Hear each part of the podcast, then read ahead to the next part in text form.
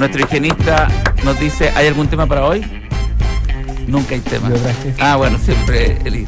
¿Cómo tomaste, Mauricio, la, la muerte de Nicanor. la muerte de Nicanor? Bueno, lo primero que me acordé fue la entrevista que le hiciste tú Sí. hace muy poquito Lo tiempo. Lo Acá, primero que me acordé, este muy interesante, claro, porque coincidió, ¿Qué fantástico, te, como llegó, mágico. ¿Qué así. te llegó de esa entrevista? De la entrevista, bueno, eh, la autenticidad de él, la lucidez de él, la pasión de él todavía y, y las ganas de vivir. Él dijo, él dijo, Lo agarraste, lo él dijo de alguna manera, la verdad es que yo estoy muerto de risa. Eso, lo- lo- Oye, acaba eso es lo que dice él. Cada Sí. vez mejor eh, Steffi está aquí con una tenía modelaje, Este modelaje. viste hoy un vestido Y yo creo que temporada. yo creo que en algún momento Steffi. Steffi va a pasar a, a gerencia o algo. No puede ser que se quede así en. Yo recuerdo a Felipe Camiroaga que llegaba al, al canal y llegaba engominado con chaqueta y corbata impecable y era asistente de cámara Ah, pero y la tomaba los cables y uno dice, pero ¿por qué anda la engominado? Y, y con chaqueta y la. Y fíjate que le resultó el, el sistema porque en algún momento le dijeron, nos falló, eh, falló el... Evia. No, eh, estaba, uh, eh, estoy hablando de Videotop del año... Ah, eh, Justus Livi Falló Justus. falló porque estaba ya dedicado no sé a qué, a qué fiesta. Y falló y Viviano Castelló que estaba ahí de asistente porque era primero estaba Robert Wilkins de, de director. Y, y Viviano parece que dice eh, ya ponte ahí adelante y Felipe Camiroaga no sabía leer era un fiasco y entonces le dije, no, tenéis que tomar un curso de dicción, alguna cosa, estáis como... Pero con el rodaje empezó a agarrar vuelo. Pero le gustaba, tenía muchas ganas de hacer No, televisión. engominado, engominado. O sea, era, él apostaba Y una vez que estuvo en Videotop, nunca más bajó del... Bueno, a mí me pasó algo similar. O sea, yo trabajaba en una productora que estaba trabajando Felipe Abello. Y de repente Felipe Abello no vino. Entonces yo dije modestamente, oye, más o menos con Felipe co- compartimos cierto humor. No sé si, ya que estamos todos acá con las cámaras. No, si va a llegar. Estoy seguro que llega. Esperamos media hora más. y ahí, ahí quedó. Eso son Ah, ese es ahí quedó, ahí quedó. Ahí Claro, no- claro. no- no- no- no se pudo tomar. Bueno, yo una vez eh, acompañé a Fernanda Larraín al tema de las áreas dramáticas de Televisión Nacional, porque él fue a dejar, creo que un, eh, un currículum, algo para. porque él quería actuar en teleseries, yo no era algo que tuviera en mente, ¿no? Porque hay- algo que nunca me imaginé de mí, que abriendo una puerta diciendo, María Laura, creo que lo nuestro no va a seguir. No- nunca nunca lo, lo logré así, pero en ese momento estaba estudiando teatro y entonces le digo a la niña, ¿y qué hay que hacer para que para uno dejar sus datos? Bueno, tienes que llegar a la ficha. Yo andaba con el carnet de la Universidad de Chile de, de- de estudiante, de actor.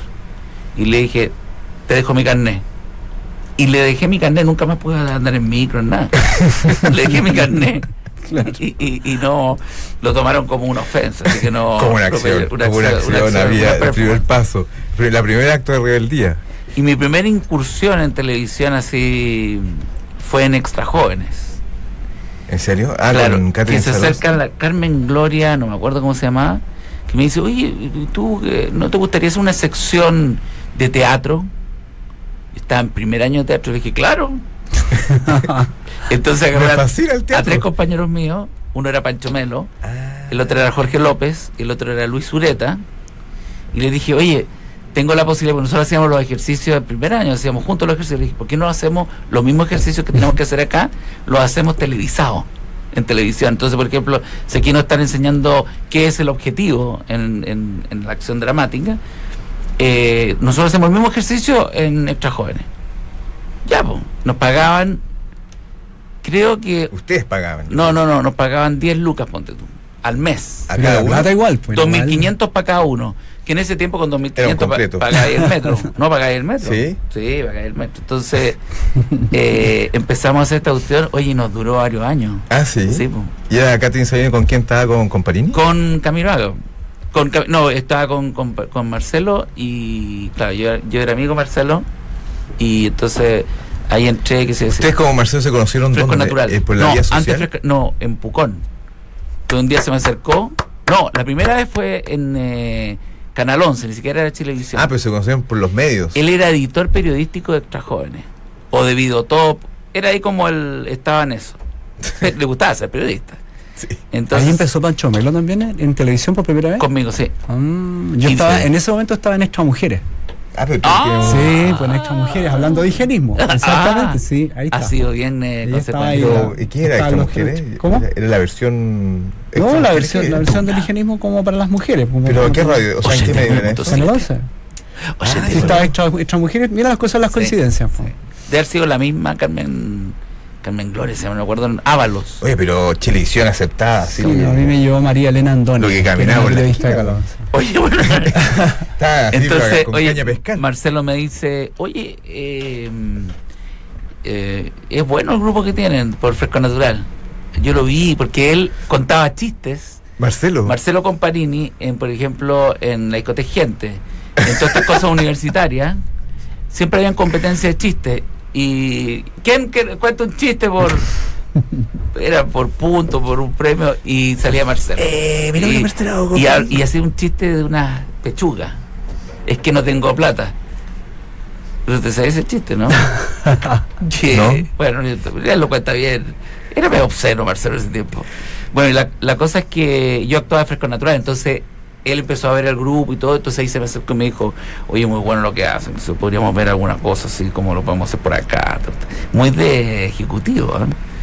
pero buena. Y después me hice amigo y me acuerdo haber estado un poco con él a orillas del lago. Era compartida fogata, era la fogata esa. No, mirando, mirando a, lo- a la gente que se a la gente bañaba y todo, delta y todo. y nos reíamos de la gente y empezamos a tener como eh, Compatibilidad. compatibilidad. Y ahí nos hicimos amigos, después con Camiroaga y todo armamos como un grupo, con la Katy Salón. ¿También iba Pucón, Camiloaga? No, no, no, no. No. Felipe era muy amigo de Viviano y Felipe era muy... eh, ¿Cómo se llama el grandote? ese? Tenía un auto, ponte tú que un MG o una cosa así, y un día me lo prestó para ir a buscar algo y yo fui con el auto, le puse mal el contacto. Entonces fue todo el viaje, se lo fundí creo. Y, eh, no, no, eh, Y el Felipe, auto el que se iba. Felipe venía del Marshall de ese colegio. Eh, era medio eh, rezagado Felipe como de esas personas como de, de que te- tenía tenía mundo ya había vivido ¿Pero era malandra? Era, no, él no era rebelde? malandra, pero, pero había tenido una vida, digamos. Es que está en el mal de No, no venía del, del San Benito. O sea, no era tímido. eh, no, no, pues tenía ya Para nada, tenía para nada, su, claro. su vida y lo único que quería era Tele, tele, televisión, tele. televisión. Pero, era una pero no era la cosa de ego, era como que él quería hacer cosas en la tele, ¿no? Es que lo- él estaba estudiando donde Fernando Gonz- González, me acuerdo. Antes de Teatro. esto, teatro.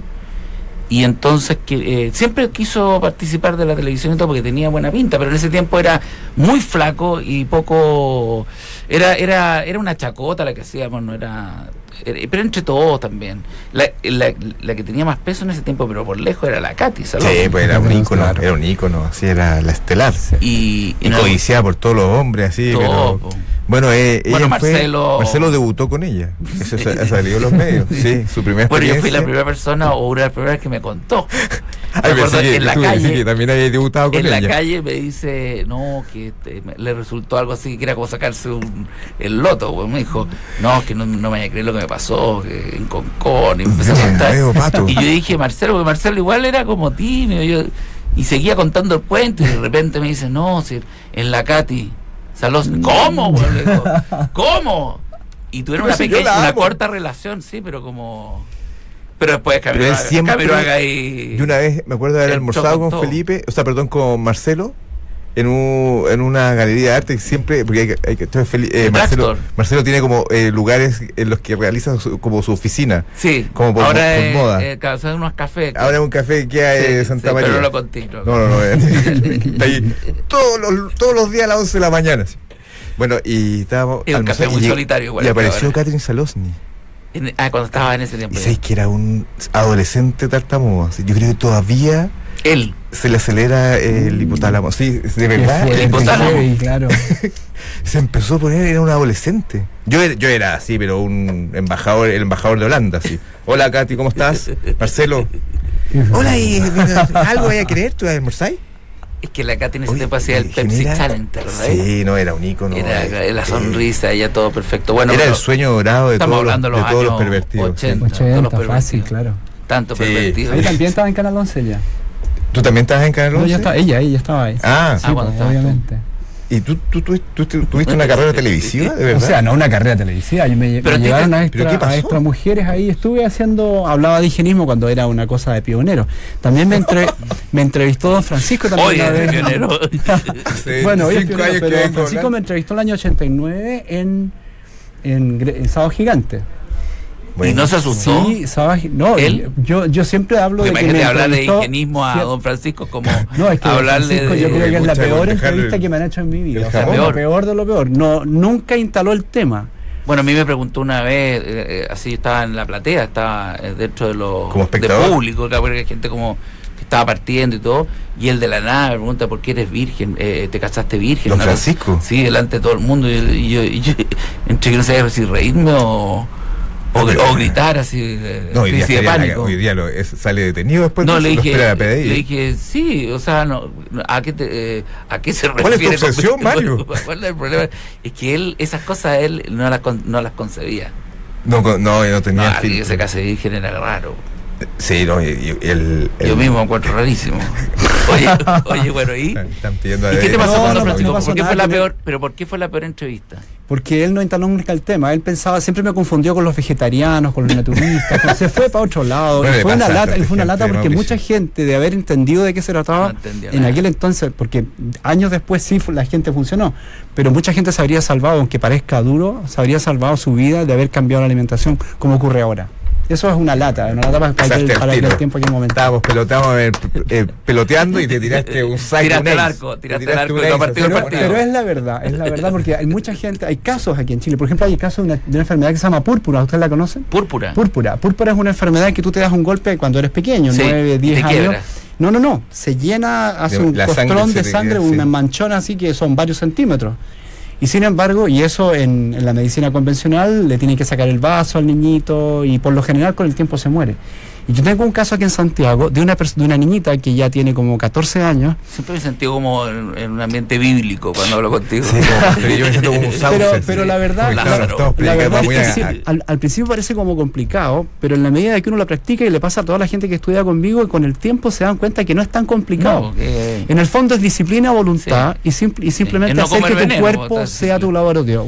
Bueno, esta niña no le han sacado el vaso, eliminó la sintomatología y prácticamente la púrpura está superada. Y tiene 14 años No, ya. magnífico. O sea, 5 años. Magnífico. Mira, y aplauso de- del pasillo. Y además hay otra cosa importante que es una cosa que por lo general en la medicina está todo separado. Tú sabes que está el especialista del orificio derecho de la nariz, el orificio izquierdo de la nariz. Si pasa un poquito por allá la enfermedad, te llaman a otro, a otro no especialista. los o sea, saben todo de nada. Entonces la, la clave está en que el organismo es un solo cuerpo y nunca se toma en cuenta los aspectos emocionales. Te hablan de estrés nomás, porque en el fondo todas las enfermedades son estrés, pero hablan de estrés de una manera muy liviana.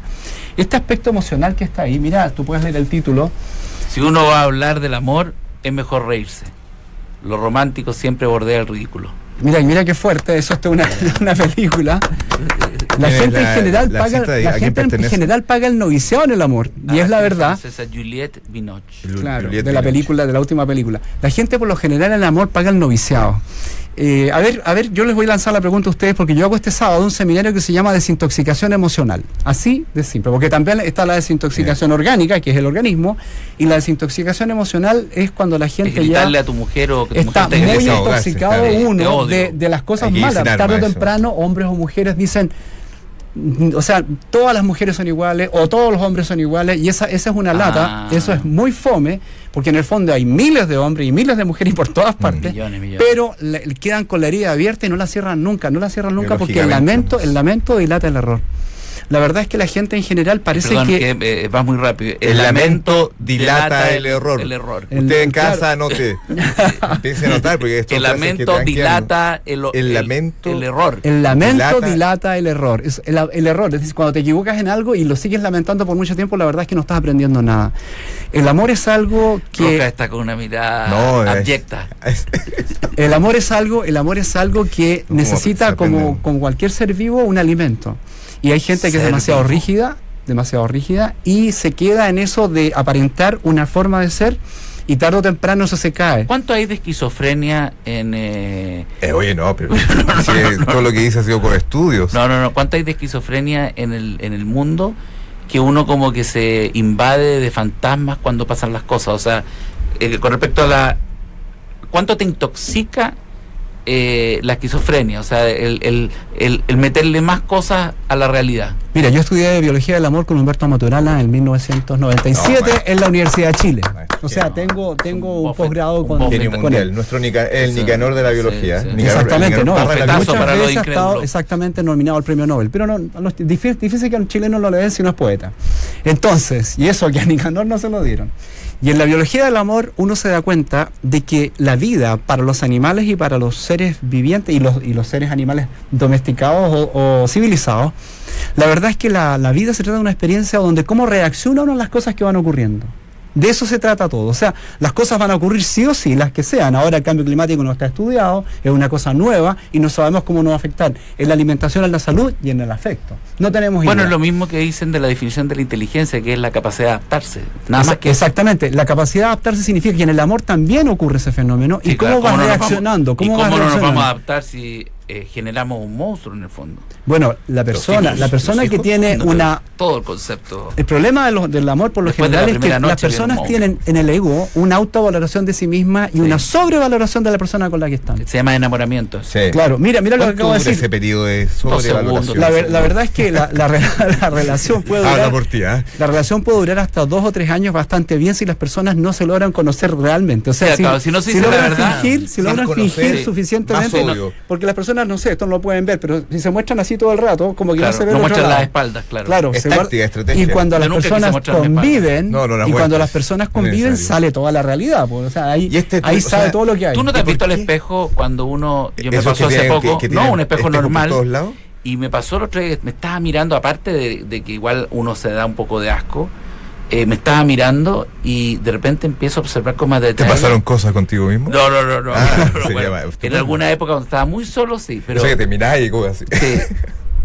Pero bueno, ahora uno mira y empiezo a ver la cantidad de pecas que tengo ah. y es una cosa realmente eh, macabra, macabra. No, no, millones de millones. Y pero todas con forma regular. ¿cómo, ¿Cómo otros seres no me vieron Tienes una, un mapa intergaláctico. bueno, entonces, esa es la noticia, nadie te ve. Llamé, llamé, a mi señora y le dije la quería mucho. Porque me, puse en su lugar y dije, ¿cómo acepta que esto exista cerca suyo? Oye, pero eso también le pasa a las mujeres, ¿eh? Sí, las mujeres también. Y las mujeres son bastante, oye, las mujeres son bastante más críticas. las mujeres son bastante más críticas consigo mismas que los hombres. Muchísimo más. O sea, por eso una mujer, una mujer generalmente se enamora no de un hombre no de un hombre que ella idealiza sino que un hombre que él la idealiza.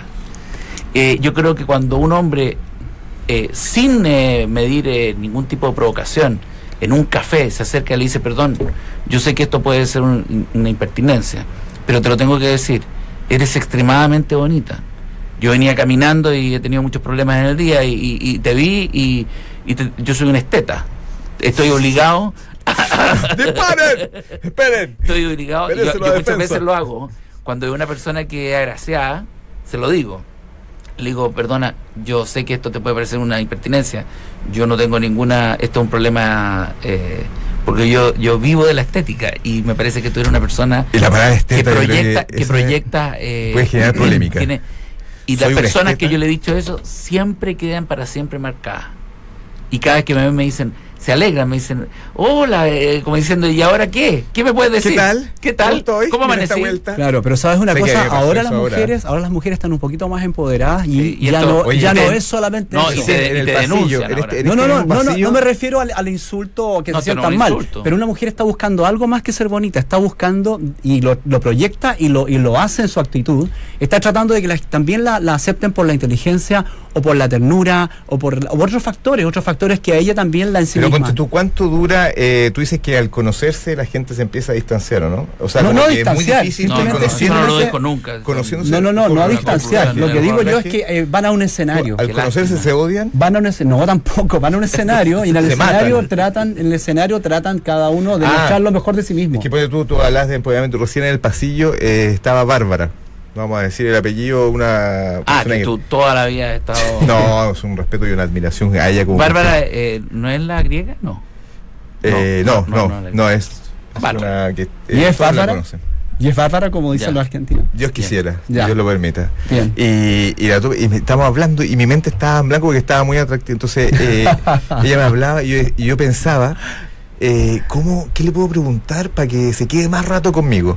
Mira. Eh, entonces, y, y, y sabéis que fue tanto ¿Fuiste- el, el ¿y ¿Por qué efecto no bio- dijiste soy una persona que te puede hacer ganar mucho? No, yo creo que me clavo un cuchillo. No, y le dije, ¿Quieres ganar plata de verdad? Ahí, ahí nacen los tiempos compartidos. ah, pero sería que como. es un eso rato sería, más y nosotros le damos- Eso sería prostitución. Lo tuyo. Arrendarla. Lo tuyo. Eso es como publicidad No, cuando no ponen en un aviso Sí. sexo y dinero gratis. Ah, eso, bueno. eso ya. Sí, pero es- eso ya me huele. Y sabes que empezó a hablar, empezó a hablar y de repente le dije, ¿eres tan atractiva? Así, eh, ¿Pero fue una pregunta no, o una fue afirmación? Así como lo dijiste, Fue pareció una- una, pregunta. fue ¿Eres una- tan atractiva? parece un- No tiene- claro. No, y, y de verdad eh, no, no, su- no- ya no, su- no surte el efecto que podía eh, generar Exacto, antes. Exactamente. El O sea, que elogio, los animales- el elogio sí. caballero es generar un lazo. No, pero eh, los animales, lo que más fu- funciona, y lo vi en King Kong, que hace poco tuve que tragarme la película porque una- un hijo, una hija mía vieron King Kong, lo tuve que ver. Me llamó la atención eh, la manera como actúa King Kong, que yo creo que un- es un mono, digamos, pero que lo. Pero tiene dulzura, ¿eh? No, y lo, lo trae. Cuando ella, cuando en la relación con ella, con esa mujer que está en sus manos, eh, él la ha defendido de una serie de, de Situaciones. dinosaurios, no, unos dinosaurios. Situación extrema. Una cosa completamente de No, loco sí, muy hostil. porque él se flechó con ella. Entonces, cuando ya gana y está lleno de heridas, qué sé yo, ella en vez de arrancar se acerca como diciendo, me salvaste la vida. Entonces se empieza a acercar y él en vez de mirarla, se pone a mirar hacia el horizonte como la indiferencia. Claro, como diciendo, yo soy el alfa. Y ella como que se da cuenta y empieza a tratar como de hablarle y él, él no gira la cabeza. Pero es la humanización del personaje, porque No en- será- en la naturaleza, obvio, en la no. naturaleza. Estoy seguro que no usaron eso, un gorila. No, por Estoy supuesto. seguro que no usaron un gorila. No me refiero a la naturaleza, es la hembra la que elige siempre, Felipe. La hembra elige siempre. bueno, por eso odio tanto a los gatos. Eso pasa siempre. Yo odio mucho a los gatos por eso. En animales superiores, Pero tú es elegiste la a hembra tu la que elige mujer. siempre. Y también los insectos. Pero mi mujer no es un gato. No, pero tú. No, pero ayer estaba en un, Tú la- café, tú ayer estaba en un la- café y conversaba ahí y me decía que, que, que el gato te elige y el gato elige el lugar y el gato se ocupa tu asiento, tienes que dejárselo porque él, él es el dueño de casa. Exactamente, ¿Qué se eso es así. imaginado el gato? No, es que es verdad, el Gato es el único animal que no fue domesticado, Felipe. Sí, Él se acercó al hombre porque venía siguiendo al ratón. Venía siguiendo al ratón que el ratón se encontró con las grandes cantidades de comida que tenía el hombre y se quedó ahí. Entonces, como se le desapareció el, ratón del bosque al gato, se fue a donde estaba Ah, siguiendo al ratón y él nunca, nunca fue domesticado. Tú tratas mal a un perro, tú tratas mal a un perro y el perro sigue lamiéndote lo que sea. Pero el gato tú lo tratas mal y se va. El gato tiene dignidad aunque no te guste. Y Oye, ¿y mujeres existe pero el amor eterno? dignidad, ¿Existe el amor eterno? El, amor para diría. siempre. El amor El tiene Mira, ahora mismo que an- antes las personas se separaban el 2%, hace unos 50 años, el 2% de personas se separaban. Ahora se separan alrededor de 60, entre 60 y 70.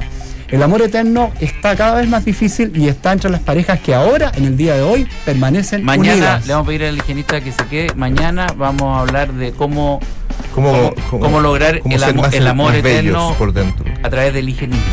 Perfecto. Lo hacemos, sí. Muchas gracias.